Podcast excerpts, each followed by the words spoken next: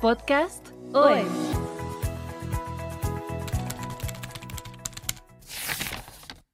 Y contaron haber visto un imponente caballo negro que parecía arrojar chispas de fuego cuando las cerraduras chocaban con el empedrado y lo montaba un jinete sin cabeza que llevaba cadenas entre las manos. Las historias de ayer viven en nuestra memoria hoy. En Cofre de Leyendas encontrarás historias sorprendentes y escalofriantes de México. Chucho el Roto, el bandido del pueblo. Ricos y pobres no perdían ocasión para leer en los diarios noticias de sus hazañas. Hechos que han marcado los lugares y trascendido por las afirmaciones de los pobladores. Cada relato tiene testigos del más allá.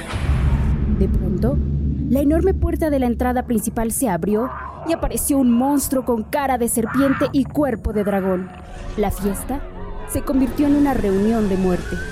Tradiciones, historias emblemáticas que dejaron petrificados a pueblos enteros y han definido por siglos los relatos que se pasan de voz en voz en las familias. Se dice que las apariciones de la enfermera Eva han ocasionado múltiples accidentes ya que los conductores se espantan tanto que suelen perder el control del automóvil. En esa fuente yacen dos figuras de los hermanos desaparecidos, cuyos cuerpos jamás fueron encontrados, lo que resultó un verdadero misterio que se convirtió en leyenda.